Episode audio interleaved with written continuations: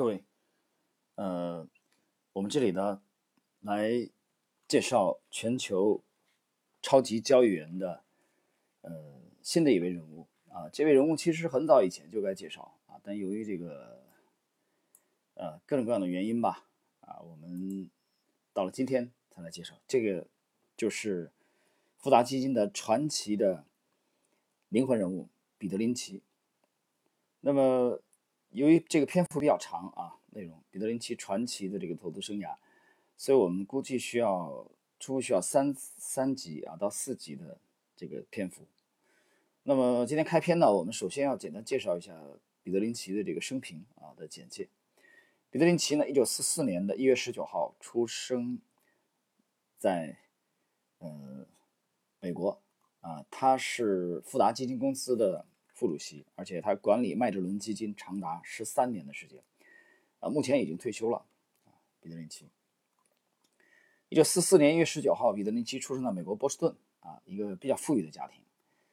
呃，他在这个十岁左右的时候啊，父亲去世了，这个时候他的家境啊开始家道开始中落。后来呢，他读完中学以后，考入了波士顿学院，啊，嗯。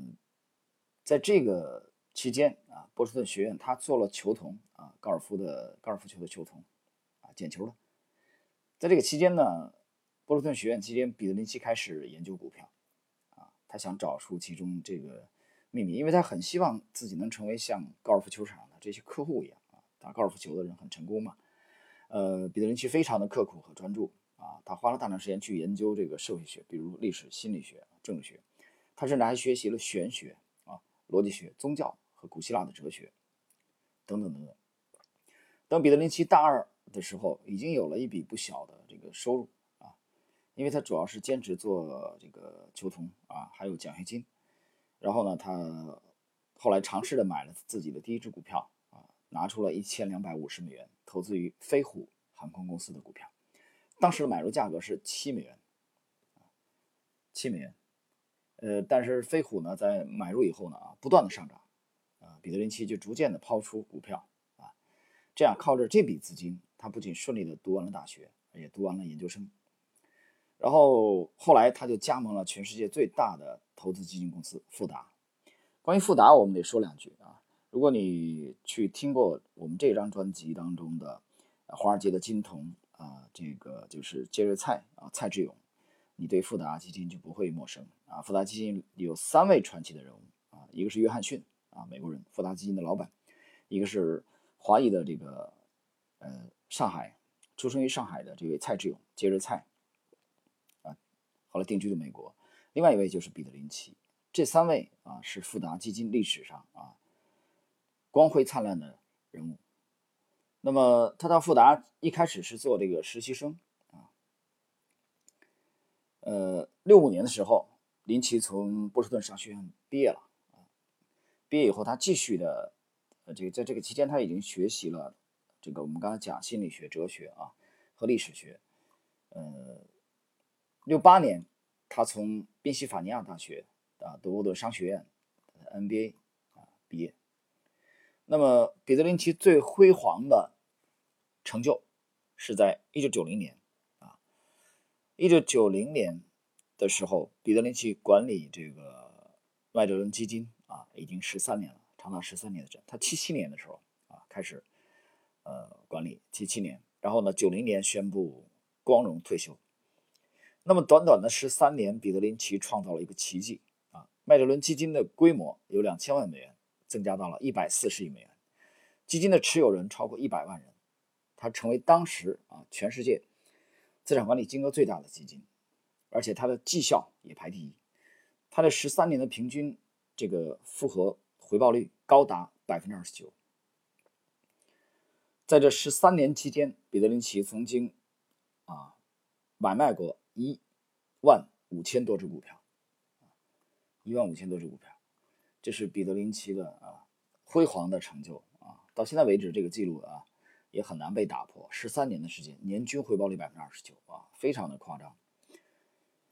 那么后来，彼得林奇就做了这个这个慈善，然后在九零年，他向他的母校美国波士顿学院捐赠了一千万美元啊，来支持学校教育学院的发展。然后两千年，他的母校啊决定把 BC 教育学命名为林奇教育学院，啊，来纪念他对母校呃的这个重大的贡献和杰出的成就。好了，我们简单的介绍了彼得林奇的这个他的简介啊，下面我们进入正式的内容。在介绍这个全球超级教育员彼得林奇正式内容之前，啊，我谈两句看法。呃，我们在研究这些大师啊，我们在重温他们的经典的投资手法啊，他们传奇的投资生涯的过程中，我觉得。始终第一点啊，我们是拜着，我们是这个抱着比较崇敬啊、比较敬畏的心情来学习他们、研究他们。但同时，我想讲的第二点是，我们不应该盲从啊。我举个例子，在我这个去学习彼得林奇的传记啊，研究他的投资生涯的过程中，我就发现一个很有趣的现象，在后边我们就会谈到啊，比如林奇就是说啊，他说他说我会买那些名字很怪的股票啊，我觉得这话是有点扯。啊，虽然这句话是彼得林奇讲的，那大家想一想，难道名字很怪的股票啊，很怪异的股票，比如说啊，他他举个例子，比如殡殡葬行业的啊股票，大家都觉得很，啊或者烟草啊，甚至说赌博啊这种股票，可能大家本能啊比较排斥它啊，难道这就是选股依据吗？我不这样认为，支撑一个股票长期的股价的上涨的最终的因素还是基还是其实还是基本面。啊，长期啊，我讲的有定语，长期对，还是公司的成长性，还是它业绩成长性。当然了，呃，直接的推手是靠资金推动的，这一点我从来不否认。但是，难道一个公司的名字很丑陋，行业很丑陋啊，行业不吉利，就是选股的依据吗？我觉得这一点，在林奇的传记和描写林奇的作品当中啊，这里面作者会有他的夸大，或者说有这个装逼的成分啊，这是我个人的看法。所以我们觉得我们不要盲从啊！我之前也举了例子，就比如这个去年到今年，我们非常啊，至少我本人非常这个呃崇敬的啊那位传奇的华人投资基金经理，他所在的这个公司啊，去重仓买这个呃，应该是都已经有半年以前了吧，重仓买这个中国的 A 股的呃东阿阿胶啊，在那个时候，我的啊，我一位学生也跟我联系。啊，我四川的这位学生跟我联系，他说，啊，他说这师傅这个，嗯，你看这高手，顶尖的高手，他们公司都已经建仓，而且仓位还很重啊。那一次是，那潜台词就是说，我们要不要考虑？那么我打开图表看了一眼，我就没有兴趣了。这个时光已经过去了半年左右了，啊，东阿胶应该也没有什么亮惊人亮丽的表现。我承认，从公开的报道，从公开的数据。啊，我认为这不是假的，啊，这么顶级的机构啊，在购买，只是在持续的购买东阿阿胶，但是在东阿阿胶的这个标的摆在我面前的时候，我引不起一点点的冲动啊，想去按键购买它。为什么？因为模型看不懂它，我我不懂高手为什么要在这个区域去买，我真不知道，我也不能否认，可能未来啊，也许下一周啊，也许明天啊，东阿胶就开始暴涨了，有这可能性。但这是几率的问题。那我们，呃，我这位学生跟我沟通是半年以前的事情。这半年以来，东阿阿胶应该没有大幅度的上涨。所以，我们讲择时是其实是非常重要的。图表派，我们趋势跟踪派对时间是非常非常讲究的。那把握这个时间，一定要结合去图表，结合图表啊。基本面是择股啊，选择股票。那技术面更多的是择时，选择时间。好股票买的时间不对。你同样会很痛苦，所以我觉得在正式的讲解这个彼得林奇的全球超级交易员彼得林奇这个系列啊，至少我们要用三级到四级以上的内容来介绍的时候，大家记住不要盲从。第一，我们要这个敬畏大师啊，敬畏这些经典；第二，我们绝不要去盲从，应该有自己独立思考能力。好了，我们进入彼得林奇正式的内容啊，这个正式内容呢，我。我们重点参考了是这个美国约翰特雷亨的特雷恩啊，对彼得林奇的这个成功投资理念的啊这个内容啊，内容写的很精彩啊。我们来看一下，就一个人啊，没有助手班子，该怎么样来管理一笔数目巨大的资本啊，比如说一百亿美元的麦哲伦基金。也就是说，彼得林奇是怎么样比他在哈佛公司的同仁们干的还要出色呢？最重要的就是要有一位特别有才能的人。彼得林奇就是这样一位天才，他轻易地战胜了哈佛管理公司的大型委员会。惠灵顿从来没有吃过败仗，也从未举行过军事会议。呃，拿破仑经常说，对于一支军队而言，一位将军已经足够了。换言之，在投资和战斗这两种竞争性的比赛里，其秘诀是发现一位最有才能的领导，并给他以权力。如果他不是那种最有才能的领导，那就撤掉他。但别指望用一群能力稍次的人来取代他。人们通常会在棋盘上领悟到这个原则。一位特级大师往往能同时跟一家象棋俱乐部的二三十位成员对弈。他走到每个棋盘前，稍作停留后，走完一步，然后到下一位对手跟前。除了与一两位最强劲的对手握手言和外，他将大败其他所有棋手。啊，我解释一下，他这点描述的其实非常真实他举的是国际象棋。呃，在二十年前，我经历过这种类似的场景啊。二十年前，在深圳特区报啊，我在深圳特区报工作过，在那里边啊，我我们啊与中国棋院啊，深圳特区报联合举办了一个场友谊赛，当时出席的嘉宾是有。日本关西棋院的宫本直一九段，和中国呃围棋啊中国围棋院的这个王汝南八段啊这两位职业棋手，应该还有一位这个职业的低段位，我记不清楚他的名字了啊。这两位这个这个出面，然后和我们深圳特区报社的业余的高手啊业余的高手这个对弈啊，我在其中也是被啊被让五个子的，职业高手嘛，职业高段棋手。我们是业余的段位的，然后呢，应该是摆了六盘还是八盘，我记不清楚了。宫本直一和王汝南，宫本直一都年纪那么大了，你想想啊，那九九九九八年吧，啊，这九八年的事情了，九九年，那么宫本直一已经是个老头了啊，关西棋院的老九段，王鲁南也已经不年轻了，但即使是这样，大概这八盘棋啊，我我们。这个深圳特区报的这个围棋队代表队啊，一盘都没赢，全军覆没，都被两位职业棋手给干掉了。所以你就知道了，就是说这种差距啊，专业顶尖。刚才这个呃作者讲特雷恩，约翰特雷恩讲这个顶尖的这个特级大师啊，和一家俱乐部的两二三十位成员去对弈的话，绝大多数都是被干掉的啊，秒杀，不用说，因为你的技术的差距非常大。好，我们继续。在大多数比赛中，决策时的专心致志是取得最好结果的关键。彼得林奇有两位研究助手，一位搜集华尔街的新闻，出席公司展示会；另一位负责给各公司打电话并参加研究会议。当问他是否想再找一位时，他含糊其辞地回答：“也许有一天，你会花费很多时间跟他们谈话。”这也使报酬更加灵活自由。彼得林奇是位受雇者。但他知道自己的价值，而他的雇主富达管理公司一年付给他几百万美元，这个数目大约相当于哈佛管理公司那些最出色炒手的十倍。彼得林奇是世界上薪酬最高的有价证券投资雇员之一，而他的价值远远不止这个数目。为什么这么说呢？要知道，事实上，自彼得林奇1977年创建麦哲伦基金起，麦哲伦基金。就已经成为有史以来最大的互助基金。一九八七年，其资产达到顶峰时有一百二十亿美元；一九八八年三月三十一日为八十四亿美元。他的股东超过了一百万个。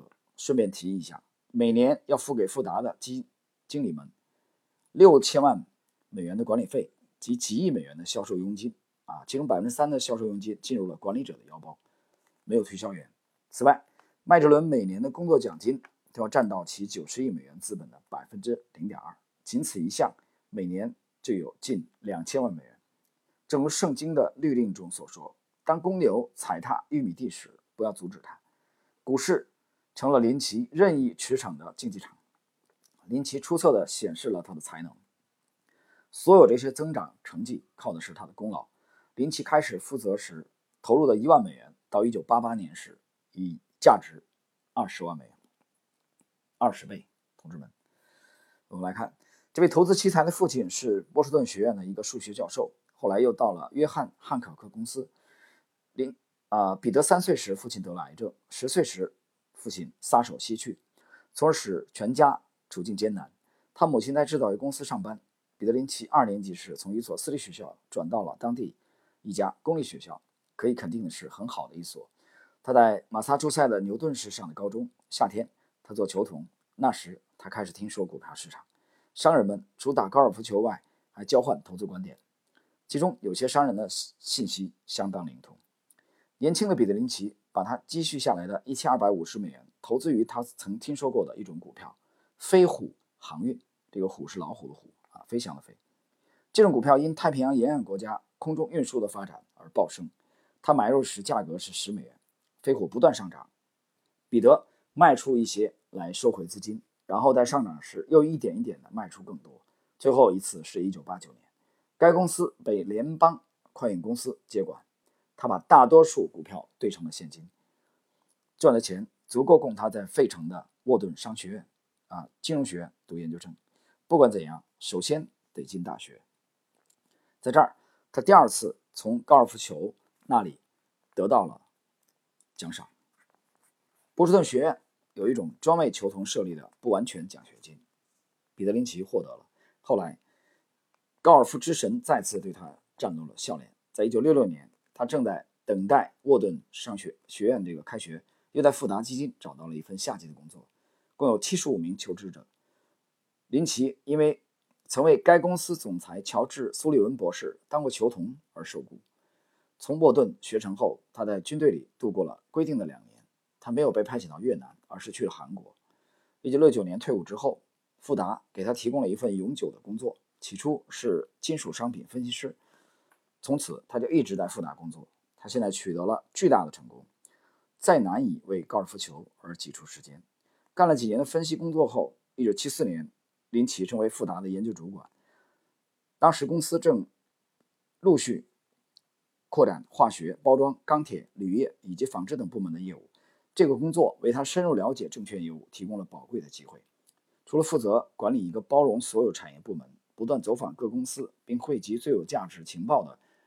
积极思想库，以此确定筛选最有前途的投资领域之外，他要负责一次又一次的得出想法，并与实际结果相验证。此外，这一工作还要比较同一部门里大家的不同观点，并提炼信息，做出判断。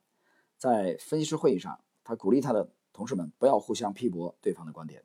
用他的话说：“不要批驳我对沃尔沃的观点，而应当解释自己的观点为何是正确的。”他也发现这类会议的百分之九十是热，而百分之十是光。他们是那么感情用事，他常常还会加上是那么教条。对那些从未真正进入证券业，但确实对这一业务很感兴趣，也许仅是经营他们自己股票的人来说，进行这样的比较可能是有用的。假如你仅仅在周末网球俱乐部打过球，但为了未来的职业报名参加了一家相当艰苦的训练营，那将会发生什么事呢？不仅仅需要几周，而是几年。你得不断学习新的技巧、新的策略，一天又一天，一月又一月，一年复一年，不断的完善你的技术。在持续充满压力的条件下，与一流的教练、球员们同场竞技，无论是在网球场上，还是在证券业里，这种专业选手与普通之辈在技能和知识方面是绝不能相提并论。而且，大获成功的选手。通常具有业余选手们难以想象的强烈的竞争欲望，他们所得到的回报是，无论是荣誉方面，啊，还是金钱方面都非常可观。到一九七七年，在富达公司作为永久性雇员干了八年后，林奇已经三十三岁了，被任命主管富达旗下的一个小基金——麦哲伦基金。以著名的葡萄牙航海家名字命名的麦哲伦基金创始于一九六三年。起初专营国外证券，两年后为阻止海外投资、扶持美元而通过的利息平衡税严重打击了麦哲伦，迫使其把方向重新确定在国内的证券业上。到1976年，他吸收了埃塞克斯基金的一千四百万美元。林奇开始负责时只有两千二百万美元，其业务局限于几家有数的证券中，在富达帝国处于无足轻重的地位。1981年，麦哲伦差不多有五千万美元。吸收了富达管理公司里面相同规模的塞勒姆基金。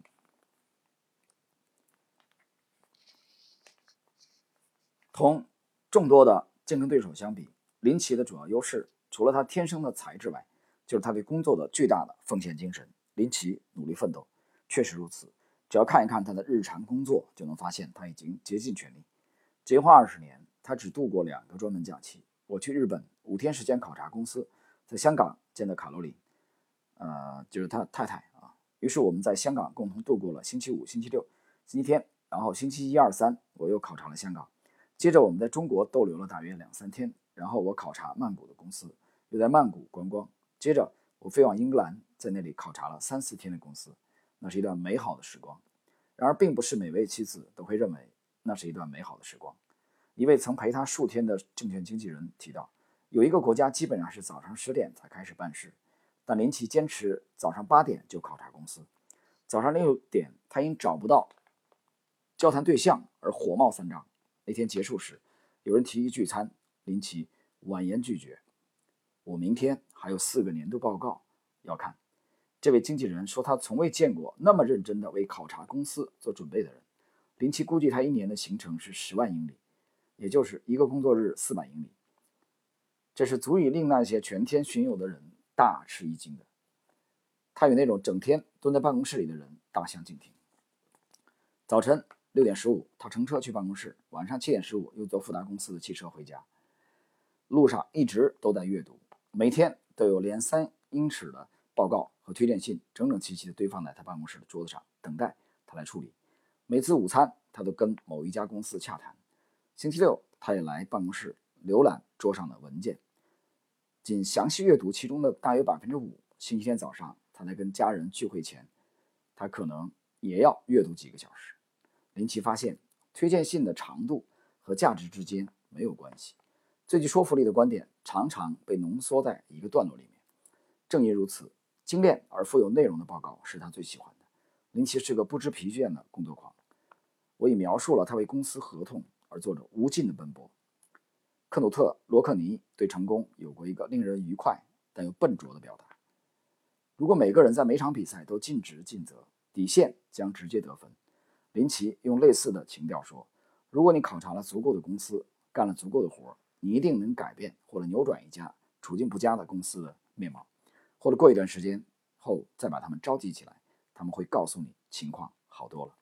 这就提醒人们，林奇的基本目标是抓住公司命运发生变化的转折点。它也可以称为规划资本的时效技巧。